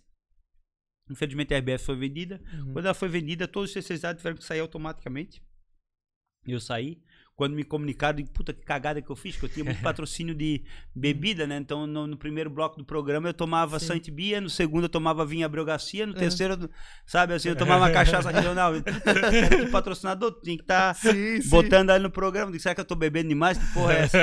Não me falaram. Aí depois eu descobri que eu saí como todos os outros saíram, né? Sim, sim. E saí, mas enfim. Ah, você achou que tava bebendo demais É. esse programa? Pô, tá bebendo muito. Os programas estão no YouTube, inclusive. Mas o. E aí a gente saiu, agora felizmente. Eu... Daí depois eu nunca mais procurei também. Me dei uma. Aí foquei muito nos restaurantes. Comecei a fazer muito evento fora, ter uma outra exposição fora. Mas agora eu voltei, o Porã, que é um grande amigo meu, que é, Uhum. que é da- do Planeta Atlântico, do Pretinho, Uhum. é, assumiu a direção de rádio e me convidou e eu voltei para Itapema FM. Já estou gravando ali, fazendo toque de sabor, dando, Legal. como eu sempre falo, dando um toque de sabor Sim. à nossa bela e Santa Catarina. É isso aí. E aí a gente fala de forma descontraída, divertida, receitas, coisas técnicas e, Uhum. e regionalismo, né? É uma forma de se aproximar também do teu público, né? De, divertido, tá, é de, divertido. de ter contato. É divertido, é, ganha uma parte sobre, o- sobre o faturamento do- dos, dos patrocinadores Uhum. e, enfim, É um negócio que também expande a tua visibilidade, né? E exatamente. você já pensou em ter um posicionamento de YouTube ou alguma coisa do tipo. TikTok. É, TikTok. Pois Porque é, tem conteúdo tem pra caramba, né? tem, tem. É o que acontece, eu, eu e minha esposa, a gente vai começar a construir agora, na verdade, dia 2, agora semana que vem, começa a obra da nossa casa. A gente vai construir uma casa lá no mesmo bairro que a gente mora no João Paulo. Uhum. E nessa, nessa casa eu vou fazer uma escola de gastronomia Que legal. e vai ter uma área para gravação. Então, se me der vontade, eu vou fazer programas de televisão de novo. É, com Vai ter um. Masterchef eu daqui, vou- ó. Vai eu ter um vou Masterchef. Eu vou estudar nessa escola, hein? Porque eu gosto de gastronomia É, como hobby, então. assim. eu Vou estudar lá. E aí, mas daí, é, curso de gastronomia, assim, aquele de uma noite. Tipo, tu vai hoje à noite aprender a Sim. fazer risotos Claro. do jeito certo. Vai aprender a trabalhar com pato na outra noite. No- sabe assim, cozinha francesa de bistrô na outra noite. Então tu paga pelaquela noite, jantar, vai tomando vinzinho, vai ter um garçom pra te atender. Vai Baita, ser baita bem- experiência, hein? É bem legal, né? Falasse, falasse particularmente do pato. O pato tem alguma, algum segredo, alguma coisa? Muitos, né? To- Todo, todo ingrediente, toda proteína tem segredo, né? Então. Hum. A proteína, tu tá falando É, qualquer vou, carne. É, vai- vou dar aula específica de tudo quanto é coisa. Uhum. Aperitivo de botequim, hoje sobre cordeiro, sobre cozinha portuguesa clássica, cozinha espanhola, cozinha não sei o quê, Uhum. cozinha mediterrânea. Vai ter street food asiático também. Sim, claro, fried rice, fazer a fazer fried rice. Aí vai criando e vai fazendo. Sim, né? Eu, legal. eu gosto de estar fazendo essa variação, porque o que acontece? Eu, eu crio uns cardápios nos meus restaurantes e eu começo a comer no restaurante. Tipo, agora eu tô comendo hambúrguer pra caramba, dá pra ver o tamanho da minha barriga. Só que depois eu enjoo. Uhum. Sim. E aí o que acontece? As pessoas que frequentam a minha casa, eu gosto muito de cozinhar em casa, eu cozinho muito em casa. Bom, pode variar entre quatro restaurantes. é, né? não, mas eu já enjoei das Ah, quatro, já você enjoei. sabe? Eu- eu- A Como- cozinha da casa é diferente das É, outras não quatro. É, não é aquele. Então, Sim. assim, ó, em casa eu só faço aquilo que não tem nos restaurantes. Entendi, entendi. Então, assim, ó, eu faço uma, um prato clássico, eu faço pezinhos a com entrada. É um prato clássico do Alentejo. Uhum. Tripas à moda do Porto, é um prato clássico da, da região do Porto. Aí eu faço uma, uma, uma, uma, uma paella valenciana, clássica de Valência. Eu faço um prato da. ah, um ragu napolitano. Pra, então eu vou fazendo coisas assim. Sim. E também vou criando. Deve ter muito churrasco, gosto muito de coisa na Sim. brasa, né? Muito vinho. Ah, vim E- bastante. Porque a, a cozinha tem isso, né? É legal essa, essa experiência e Sim. juntar pessoas, Sim, né? sim. Eu acho que o que você tá falando dessa escola de gastronomia que tá pra sair é, na verdade, é uma experiência que você vai lá pra estar entre É, é- amigos, com pessoas. Vai ser um ateliê gastronômico, Sim, basicamente. e é, é legal nessa. É. essa E na, e na tua casa tu não deixa ninguém entrar na cozinha? Olha, eu, eu, eu sou tão difícil nesse sentido que até na casa dos outros eu vou invadindo. E não Eu deixa chego na casa da pessoa, ela começa a cozinhar, eu vou chegando de lá, vou chegando, vou chegando. Vou... Quando a pessoa vê, ela já saiu do fogão e ó, E tá lá. pergunta pros meus amigos. É assim, tá? E eu tô lá cozinhando já, eu assumi. Eu gosto Aham. muito de cozinhar. Sim. E, nos restaurantes eu só cozinho quando eu lanço o cardápio, quando eu vou treinar, e depois Sim. eu só vou dando os toquezinhos. Uhum. Mas imagina a responsa de tu cozinhar pra um chefe, né? É. chefe, pô. Mas cozinhar, de certa forma, é social, né? Você cozinha junto com os amigos Ah, é junto, muito não? legal, né? Cozinhar é bom pra Uhum. caramba. Cozinhar com a musiquinha, tá sendo vindo do lado, com a turma boa, não tem coisa melhor. É que nem um churrasco, eu faço muito churrasco também, eu tenho uma paella lá na minha sacada. Uhum. É, e eu tô sempre convidando meus amigos, eu faço churrasco, que é ou frutos do mar, ou carne, eu faço tudo lá, né? Faço paella na, na churrasqueira. Uhum. E aí tô ali com a turma, é o meu prazer, é o que eu gosto. Ah, Uhum. Fazendo a carninha, a galera traz os vinhozinhos bons. Uhum. Também não gosto de amigo miserável, tá? Vinho ruim não convido. eu chamo mais. Então, Nem olha, entra, tem que mostrar o vinho. amigo traz os vinhozinhos bons, a gente vai lá, fica cozinhando, bebendo, brincando, tá na churrasqueira, fazendo a carninha, belisca, não sei o quê, toma vinho, discute, fala besteira. Uhum. É o momento de zerar o HD, né? Porque eu, eu sou muito, corre... muito sério pra trabalhar na hora que eu tô ali no- nos bastidores, fazer a coisa funcionar. Então, na hora que eu tô do lazer, eu quero. Uhum. Aí se diverte cozinhando. Trabalha É. cozinhando, se diverte Tô cozinhando. com a minha mulher, com a minha filha, tô me divertindo também. Se é só nós três. Uhum. Legal. E tem um outro restaurante pra sair, porque eu falei do Espaço do Sim. Coração, você falou que ia falar disso. Sim, então, a gente tá abrindo em setembro a nossa mais nova operação. Como eu falei, o do pescador deixou pra mim uma, uma situação, pô, tava indo tão bem, eu fazia uma, lacuna. cozinha portuguesa legal, é, um pouco mais criativa, mas uma, né, um bacalhau legal, arroz de pato legal, arroz de gambas, é, tinha um camarão aguilho, tinha umas, umas coisas legais lá que, que saía muito bem. Bacalhau às natas. Bacalhau às natas eu tinha também, que saía muito bem também. E eu fechei o restaurante, mas e todo mundo dizia, pô, que saudade do pescador que eu ia no-" E era um restaurante pequeno. E aí, o, o ano passado, nessa pandemia, Dona Vera Stefanello, que tem uma, tinha uma loja de roupa do lado do Artuzzi, sempre queria me vender, não sei o quê, mas cobrava muito alto lá. Eu digo, ah, pago tanto agora para se aposentar de uma vez, só não me incomoda mais. E é meu aqui esse ponto aqui. Aquela reforma do lado do Artuzzi é, É. lá. Aí ela vendeu. Só que eu ia fazer uma cozinha industrial ali. Uhum. Pra servir o delivery pra todos os restaurantes. Que tem a Tipo uma operação- Dark Kitchen, assim. Não, Não. não. É é uma cozinha nossa, só pros nossos Só restaurantes. vocês. Ah, entendi. Então eu ia fazer a produção pra alguns restaurantes pra ajudar no apoio e mais os, deli os deliveries do restaurante. E aí quando a gente começou a botar abaixo, a meter uma marreta na, na parede da, da, da loja da Vera, a gente viu que os tijolos eram tudo tijolos muito antigos. Uhum. Ah, não, não pode. A casa era mais de 100 anos, cara. Descasquei um tijolo, olhei assim, não, isso aqui Não, eu vou fazer um pode. restaurante. Aham. Aí eu mudei tudo e a gente construiu um restaurante estilo super antigo. Uhum. Parece aquelas casas espanholas do século XIX. Construímos do zero. Fiz uma cozinha top para receber uma, uma estrutura de cozinha. Então o restaurante vai ter 46 lugares. A gente vai fazer a cozinha clássica espanhola e portuguesa. Então vai ser meio que o do pescador com mais essa cozinha espanhola. As paelhas, os bacalhau piu-piu, né, os arroz, arroz meloso de rabo de touro, as croquetas, tarta de queijo, que é uma sobremesa clássica de lá. A gente vai fazer tudo isso aí.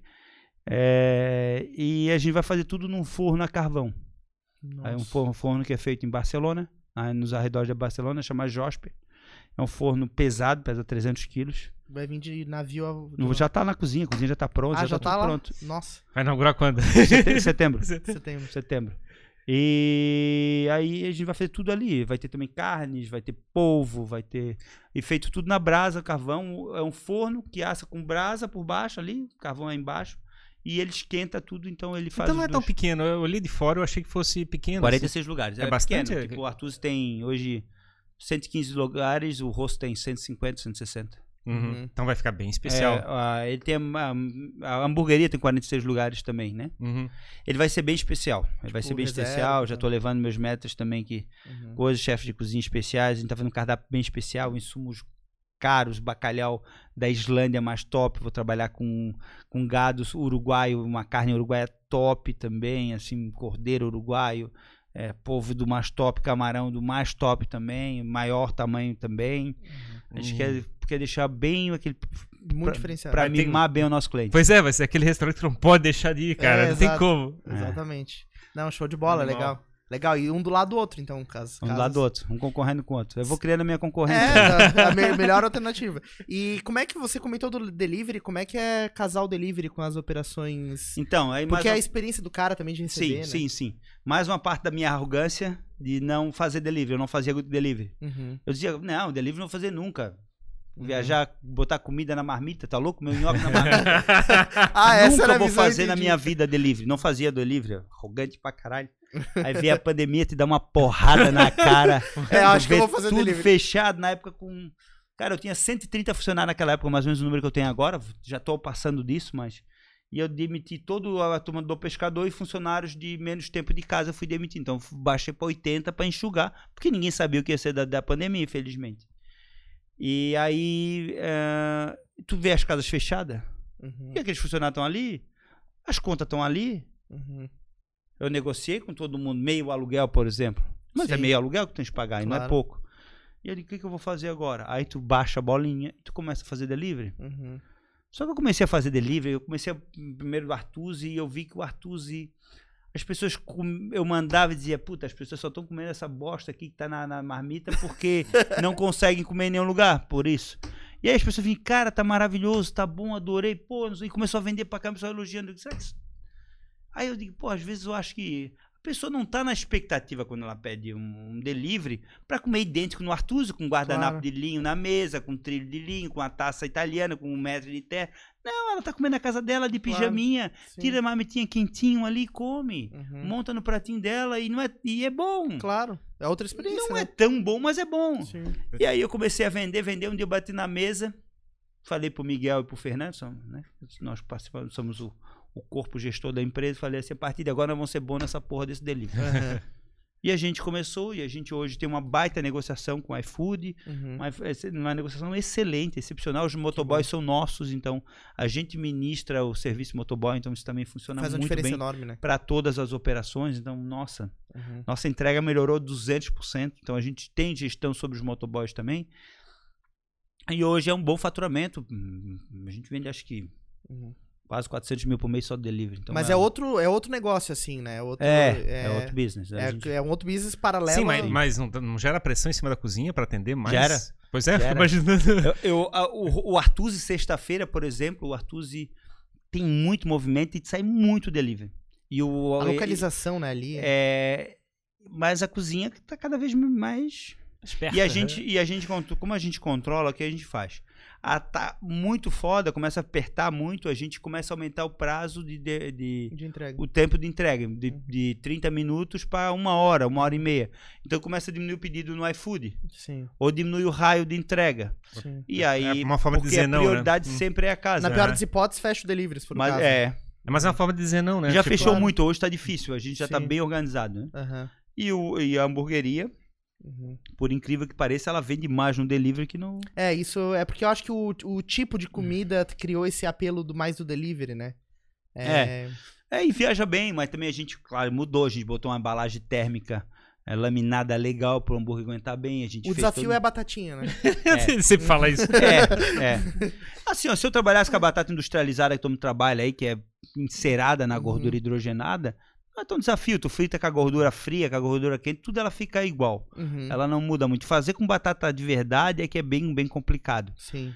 Ah, eu vou dizer pra vocês que é o que eu mais apanho, mas eu cada vez tô melhorando um pouquinho mais a minha batata frita. Mas é legal isso, cara, porque a batata do delivery é, é tipo um desafio que o cliente sabe que é, É. difícil e o restaurante tenta resolver. então Tecnicamente, o problema é, da batata é o vapor. é uma questão social. o calor que- dela gera vapor e esse gera, vapor, Isso, a, umidade. A, a umidade desse vapor amolece a batata. Uhum. Mas a gente tá com um pontinho de crocância. Quando a gente acerta aquele pontinho X de crocância, ela chega perfeita Chega pro cliente. Se ela ficar 20 minutos na- no tempo de entrega, que é um tempo muito longo, até Sim, a gente é. considera, Uhum. é isso. Agora, claro, que se atrasa muito o motoboy e passa de 35, aí geralmente não Perdeu. como. Aí não tem o como. hambúrguer ainda tá quente, Sim. mas É, e o cliente tem essa consciência É. também, né? Outra proposta, não, É. não tem jeito. Pô, muito, muito legal, né? Muito Bacana inspiradora a a história. Muito, É, não, muito sou- inspiradora. Eu gosto muito disso, gosto muito de estar ensinando, então as Uhum. pessoas né, sobre o que eu aprendi. eu não- Uhum. Na minha equipe também eu sempre falo, né? Todo mundo que chega para cozinhar na nossa empresa, a gente, a gente, a gente ensina tudo e a gente sempre fala, cara, tu aprendeu tudo com a gente, então tu não tens que estar escondendo nada pro colega que chega agora do lado para trabalhar. Sim. E a gente tem foco na nossa empresa no bom caráter. O profissional que trabalha com a gente, é o foco é o bom caráter e o espírito de grupo. Uhum. É, não precisamos de experiência. Então é muito normal chegar pessoas para trabalhar no salão ou na cozinha sem experiência nenhuma, dizendo eu quero ser cozinheiro, quero aprender. A gente, ó, então tá bom, tu vais começar aqui como terceiro cozinheiro, Uhum. ou vais começar na pia, e tu vai aprendendo com a gente. E a gente vai te ensinando tudo. O que, que um terceiro cozinheiro começa fazendo? É, são, tem, tem primeiro, segundo e terceiro cozinheiro? É terceiro, segundo, primeiro, chefe de partida, subchefe, chefe. Ah, tem uma hierarquia É. que legal. E essa é a minha hierarquia que eu criei na nossa empresa, que eu uso Aham. na empresa, né? É, ele começa fazendo tudo, descascando batata, Uhum. aprendendo a picar cebola, aprendendo a limpar carne, aprendendo a limpar frango. Mas não necessariamente lava as coisas, isso não. Daí tem a pia, outra posição. A pia é outra posição. Entendi. Mas assim, todo mundo que entra na pia entra pra ser cozinheiro. Ah, tá. Eu não aceito um profissional que fique na pia pra sempre. Ah, eu quero Sim. ficar na pia, não. Não Sim. serve. O pia, eu tenho muito haitiano na empresa, né? Eu devo ter uns Uhum. mais de 20 haitianos registrados da empresa. Nossa. E são muito, eu tenho vários primeiro cozinheiro e coisas tal que foram crescendo com a gente. Uhum. Então, assim, então os haitianos entrou na pia, ele entra pra ser cozinheiro. Pra ser terceiro cozinheiro, depois ser segundo, depois ser primeiro, depois ser, ser crescendo assim, né? Legal. E, e essa experiência, como é que você trabalhou como vendedor na Sim. Elma e coisa assim, olhando em perspectiva, assim, tu, tu tinhas essa visão do, que- do que ia ser eh, Não. depois desse tempo todo? Não, não. Não, e assim, o que eu sou hoje é uma coisa que eu tenho, que eu que- queria ser há pouco tempo atrás, no meio do, do, do caminho. Porque quando eu abri o rosto, eu queria ser um chefe. Uhum. Eu não queria ser restaurante. Uhum. É até, uma, é até um paradoxo, né? Porque se tu abre um restaurante, tu quer ser restaurante. Sim. sim. Mas Uhum. eu queria ser chefe, porque todo mundo quer ser chefe, que era bonito. Uhum. Só que eu era um idiota. Não, não que eu seja coisa. hum, a pessoa Mas porra. mas Mas, fico- hoje eu sei o que eu quero. Hoje Claro. eu quero ser o que eu sou. Sim. Eu só quero estar melhorando um pouquinho mais. Eu fico imaginando naquela época lá, é é, trabalhando como vendedor e coisa parecida assim. É. Cara, eu vou, tentar, vou experimentar, de repente vai dar um negócio legal aqui no No Cadelma. Chips vinha tudo pronto. Tinha o chamado remar. Uhum. Então tu ia atender o cliente, tinha rotas, saía a rota prontinha que tu tinha que fazer, como tinha que fazer, tinha todos os processos e procedimentos. E foi isso que, eu que me ajudou a implantar também esses detalhamentos Aham. também, né? Então tu vai Tudo aprendendo. mapeado. É. E também eu fui lendo, fui, gostei de. Hoje eu leio muito. Os livros que eu leio não são mais livros de gastronomia. Eu leio livros de gestão, sobre histórias de restaurantes. Uhum. É, e hoje muito mais de gestão de grande empresa, né? É, tipo, eu tô lendo agora Dirigindo para o Encantamento da história da Mercedes-Benz nos Estados Unidos, Uhum. que é muito legal, mas eu gosto de ler muito essas. Uhum. Tu vai aprendendo os processos, os procedimentos, os encantamentos. O nosso serviço dos restaurantes, a gente, a gente fez um, um trabalho muito legal, que teve na época meu cunhado trabalhava comigo, ele que trouxe, que era os preceitos de encantamento sobre os padrões da Disney. Uhum. Então era um profissional lá de São Paulo, foi uma grana que a gente pagou, ele dava essa consultoria.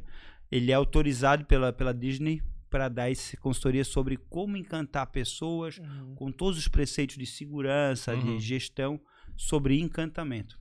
E É, a gente é. dá, eu dou palestra de encantamento, eu dei agora mês passado, tem até gravada, é, para minha equipe, né? E eu sempre falo que eu não tenho uma equipe de serviço, eu tenho um pelotão de encantamentos. Sim. A gente tá ali para encantar pessoas, fazer pessoas felizes. Desde É o valet, desde a Tudo. entrega. Legal. Meus vários, às vezes, tem uns que são meio antipáticos, não são tão simpáticos, mas a gente se esforça para eles ir melhorando. Porque também o Valet é o seguinte: se ele não bater no carro, ele já tem uma grande. Sendo honesto, uma- né? Mas é, tem muito Valet bom ali na nossa equipe, tem, tem Mas- uns 10 Valet. Eu acho que uma grande, aqui, em particular em Florianópolis, né, a gente não tinha uma tradição de serviço muito adequada, né? Não. E a Não. gente que fabricar Acho esse, que era ruim, mindset. mas assim, ó, não, não vejo como eu o precursor disso. Aham. Uma das pessoas que eu vejo que implantou um serviço diferenciado, e aqui em Florianópolis, eu vou dizer, porque as minhas operações são em Florianópolis, é o, o Jaime Dostradamus, ele já tinha essa coisa. Essa pegada, Tinha, né? tem Aham. outras pessoas que têm serviço diferenciado também. É, eu vejo uma, tipo, a churrascaria ali da Atropilha sempre teve um serviço diferenciado, um, Uhum. um encantamento. Eles sempre, por isso até que são restaurantes tão longevos, né? Uhum. Tanto Tu faz menção de levantar, o cara já puxou a tua cadeira, né? Tem um- Sim, é Aham. isso. A gente tá aí pra encantar, fazer pessoas Sim. felizes. E eu falo na minha empresa, eu não sou patrão de porra nenhuma. Patrão é o cliente. A partir do dia que o cliente parar de parar de vir aqui porque está sendo mal atendido, a gente vai quebrar, vocês vão ficar desempregados e eu vou ficar desempregado e falido ainda, endividado, né? Sim. E E eu vejo também assim, ó, muita coisa visionária. Em São Paulo tem uma rede de restaurantes, rodei, que eu fiquei amigo do gestor, Toninho, é, que foi o primeiro restaurante no Brasil, no mundo a ter ISO 9001. Nossa. Foi o restaurante que criou o Valet no Brasil, Uhum, que criou o arroz birubiru, que, que foi o primeiro restaurante dos anos 70 a importar carne da Argentina. uhum, Porque na época a gente nunca teve carne boa no Brasil, foi Sim. ter agora. uhum, É, foi ele quem criou o mamão com papaya, creme mamão com papaya. uhum, E é um restaurante de um encantamento fantástico. uhum, Chega lá, é. Pô, o uhum, serviço dos caras é maravilhoso. E os caras estão lá desde os anos se- 60. Uhum. Sim, o dono certeza. morreu agora faz uns 15 anos e o Toninho assumiu a gestão e é um cara também.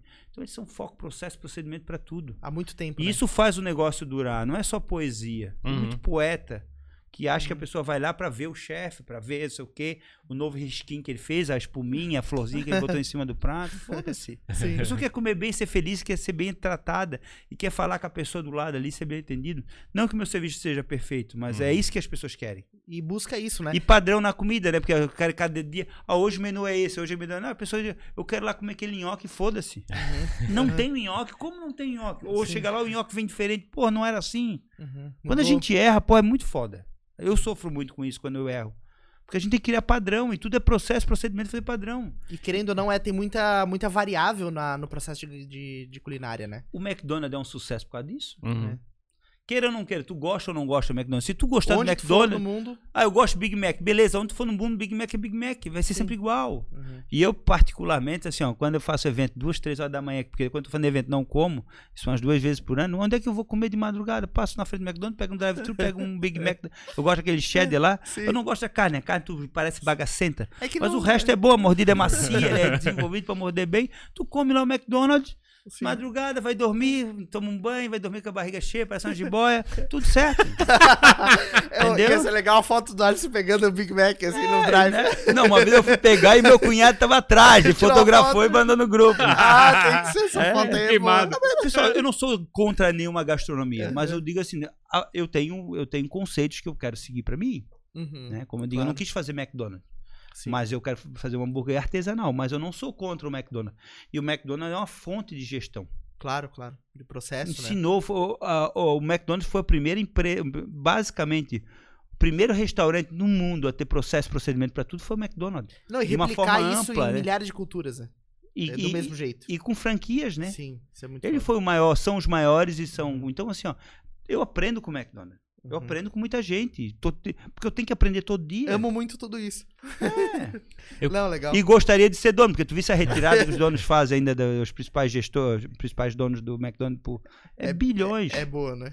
É. Mas um fato curioso, Alisson, que é legal, você tinha o sonho de ser chefe lá no começo do rosto, né? Se posicionar dessa maneira. Mas É o que, teu. a gente, é que a gente sempre tem a pegada, né, de chegar na, na comunicação e mostrar às pessoas que dá pra experimentar e fazer coisas novas, e criar, É. e não ficar é que é, submisso a algum tipo de padrão ou coisa parecida. É o caminho, né? A gente tem que chegar a experimentar, testar. Eu vejo como é que é a tua energia pra chegar e dizer assim, não, vou ver aquela outra cozinha, vou ver não sei o quê, vou experimentar, Sim. vou quebrar o que eu tô fazendo e fazer uma outra coisa. Sim, sim, sim. Mas, mas um ponto lá, o Ferrari me, me atropelou aqui. mas o, o ponto quer dizer que você é, queria ser, ser chefe e o teu, o teu posicionamento como restauranter é, acabou fazendo o teu nome como chefe ficar ainda mais conhecido, Sim, o teu sim, brand sim. de chefe crescer, sim, né? sim, até porque como eu atendo muita gente, né, nas quatro operações, Uhum. É, tem muita gente comendo e hoje eu acho que é o meu maior crédito, porque, tipo, queira ou não queira, o chefe foca muito em ter que ter seguidor no Instagram. Eu foco em ter cliente na mesa. Uhum. Porque esse é o, é o seguidor de verdade. Ele sabe realmente se a tua comida é boa, Uhum. entendeu? E ele paga realmente a tua conta. Sim. Tirando um chefe ou outro que consegue ter muito seguidor no Instagram e viver com isso, a maioria das pessoas depende de, de, da comida, de vender Sim. comida mesmo, que é, a- que é a nossa Uhum. fonte. Sim. E então eu tenho esse foco assim. Mas sobre o que tu estavas falando, é, o caminho é importante. A gente tem um caminho que a gente quer chegar num lugar, só que não quer dizer que a gente não tome outras rotas nesse caminho, vai, vai entendendo melhor esse caminho e vendo o que, que a gente quer mesmo. Uhum. Porque eu, na verdade o que eu sempre quis foi servir. Só que às vezes tu deslumbra com uma coisa, depois tu começa a ver, não, não é mais isso que eu quero. Uhum. Eu quero é servir novamente, só que de uma forma geral. Hoje eu tenho prazer em tudo. Às vezes, se tá meio apertado no Vale, eu vou lá e vou. Às vezes eu fico no Vale para mostrar pro meu pessoal do Vale, assim, quando o cliente chega, a gente abre a porta. Uhum. Boa noite, tudo bem? Bem-vindos ao Artuz, é um prazer recebê-los. Né?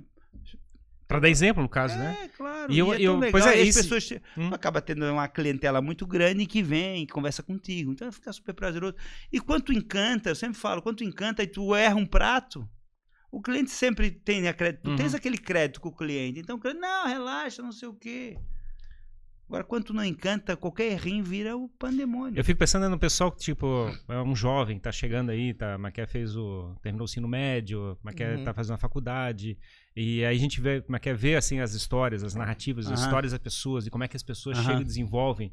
É, e eu, eu tenho essa, essa agonia, né? Porque a gente vê os negócios do Instagram, eu vou chegar e ser um, Maquia, igual aquele cara, então eu vou fazendo postagem e você também, o É, filho da fica, mãe. fica todo mundo correndo atrás do mesmo caminho. Fabrica, e, fabri- e uma- e imagem falsa, uma imagem irre- irreal, né, que está sendo vendida na E internet. se frustra é muito, fato, né? Sabe, fica naquela dependência da internet. E eu sempre falo, às vezes as pessoas estão muito preocupadas em fazer prato pro Instagram e não para as pessoas comerem. É. Aí o prato fica bonitinho, eles ajeitam, botam na foto, ajeita, ajeita, ajeita. Meus pratos não são muito bonitos para foto. Uhum. Os pratos eu, eu foco em pratos que as pessoas queiram comer e queiram voltar para comer novamente. E nada é fácil nesse seu ponto, né? Chegar e fabricar alguma coisa, fabricar um restaurante, fabricar uma empresa, fabricar não sei o quê, é um processo de aprendizado.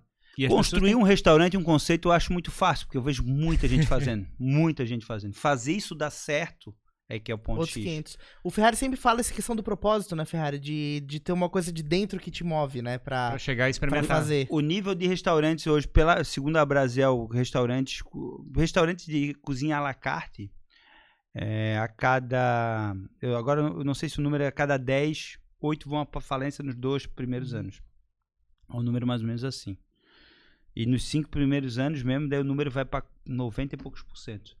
Então é, é- a gente vê muitas pessoas abrem um restaurante, ah, puta, vai no restaurante do outro e vê, ah, errou isso aí, não, isso aqui eu não vou errar porque eu vou contratar o chefe, vou contratar o gerente. vou- Não é assim, não tem gerente ah, bom sendo pedindo emprego. Se o cara é bom, se o cara é um chefe de cozinha bom, ele já tá bem empregado, num lugar que tá bem. Então não és tu que, ah, teu olho é mais azul, eu vou trabalhar contigo. Não funciona assim. Tu vai pegar um cara que sabe fazer, mas às vezes é um mau caráter das costas, ele tá sacaneando, a coisa não tem padrão, a comida não tem padrão, e aí é um quebra-quebra. E assim eu vejo todo dia histórias de pessoas que investiram às vezes um dinheiro de aposentadoria, venderam um apartamento, botaram um restaurante, é o meu sonho é ter um restaurante. Só que a pessoa nunca trabalhou com restaurante. Uhum. E o pior é o seguinte, ela torra o apartamento para abrir o restaurante, depois todo mês começa 30 mil, 40 mil, 50 mil, todo pra mês manter de, aberto. para manter aberto. E vai até a hora que tá endividada, fudida, diz, não, realmente eu não sei para restaurante. Uhum. Quer botar um restaurante? Trabalhe no meio, aprenda, vá. E mesmo assim vai quebrar muita cara e a chance de quebrar ainda é grande. Uhum. E aprenda, no caso. tem que aprender, no caso. Tem que aprender, chegar, e tem que sofrer as é. consequências. Fica na mão de chefe É. de cozinha, fica na mão de maître. Uhum. É isso aí. Temos comentário aqui, Ferrari. Diga. Comentário do Caio. Grande chefe Alisson, sempre tive excelentes experiências nos seus restaurantes aqui em Floripa. Então, Caio tá, Obrigado. tá acompanhando aí a gente. Bom, Alisson, acho muito legal te receber aqui, né, Ferrari? Essa história é muito, muito inspiradora, Legal. motiva a gente. Obrigado. A gente fica contente, assim, de, de poder trazer o pessoal que tá fazendo acontecer, que tá construindo coisas legais aqui na nossa Uhum. cidade.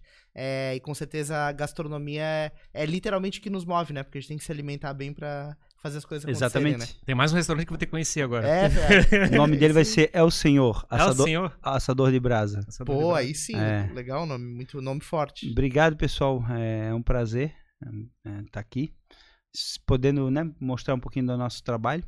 E as pessoas quiserem, né? Então, o Rosso, o Artuzi, Uhum. o Caraban, o Alice e daqui a pouco o El Senhor estarão sempre de portas abertas e com o coração aberto para receber todo mundo. Sim, vocês também. Então vai ser um Ah, prazer. show. com certeza. Tu tens, tu tens um Instagram que tem. tem Tem meu Instagram, inclusive eu tô, com, tô fazendo ao vivo aqui, é Alisson. Eu acho que é, é Alisson, Alisson Miller. bastante. Sim, Miller, é. É, com YSSON. O pessoal entra em sim. contato contigo pelo Instagram? Ah, tem bastante, assim, até que eh, tem uns 13 mil seguidores, acho 12 mil e pouco, ah, nem sei mal, por aí. E aí eu faço a receita, falo umas besteiras lá, de vez em quando no Instagram, tô nos restaurantes, mostro o dia a dia lá. Uhum. É legal, cara, é legal, Legal. é legal, é legal. Eu, não, sou- eu sou meio... Eu, eu tentei ser mais profissional no Instagram e não deu certo. Hoje eu sou porra louca como eu sempre sou mesmo e, e funciona bem. entendeu? Legal. É, Eu acho, Eu acho que tem que ser, o Instagram tem que ser É, assim. Facebook eu não uso mais e foco numa coisa só pra fazer, pra me divertir. Show de Legal, bola. show de bola. Aí tem mais um comentário aqui, a François, a melhor empresa que já trabalhei, grupo Alisson Miller. Então, Obrigado. galera curte estar junto aí na- no desafio. Obrigado, Alisson. Obrigado a você que Prazer. acompanhou mais esse episódio de Jogando pra Plateia. É sempre muito legal fazer essas conversas. É, quero pedir para que você se torne membro né, do nosso podcast. A gente tem o nosso plano de membros com vários benefícios, grupo fechado no Telegram, tem mimos que você pode receber aí, Isso. dependendo do E plano. se viu até agora e não apertou curtir, É. tá devendo. Tá devendo, é isso aí, Ferrari. Muito bem lembrado. Tem que se inscrever, tem que apoiar a nossa iniciativa. Além deste canal aqui, nós temos o canal de cortes do Jogando pra Plateia. E lá vai ter um trecho explicando sobre o ciclone bomba do Rosso. Lá pra você consumir, entender o que, que aconteceu com essa história. E tem outros cortes muito legais, os papos aí que a gente fez, com os melhores trechos aí das nossas conversas. Agradecer os nossos patrocinadores, né? Pensando no evento, é, que tá aqui nos apoiando. Agradecer o Times que Arrebentam também do Christian Oliveira. E é isso aí, pessoal. Muito obrigado e até o próximo episódio do Jogando para a Plateia. Valeu, galera!